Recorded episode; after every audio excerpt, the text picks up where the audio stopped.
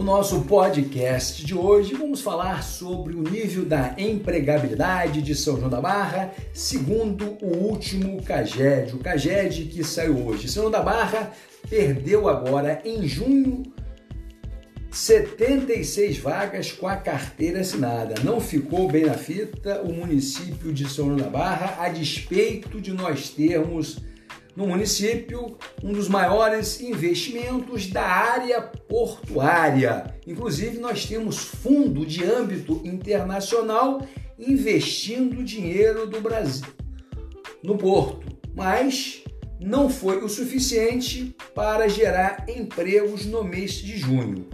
O segmento que liderou no CAGED essa negatividade da curva foi o setor da construção civil, que demitiu 69 trabalhadores com a carteira assinada. O comércio gerou apenas quatro vagas. Eu acho o comércio de São da Barra tem uma significativa dificuldade em gerar empregos com a carteira assinada.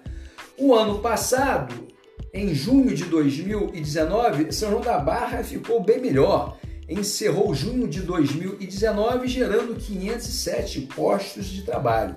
O grande problema de São João da Barra é exatamente quando se pega o semestre, janeiro a junho de 2020, que São João da Barra perdeu quase 1.500 empregos. A situação de São João da Barra é muito séria, apesar de ter esse grande investimento do porto.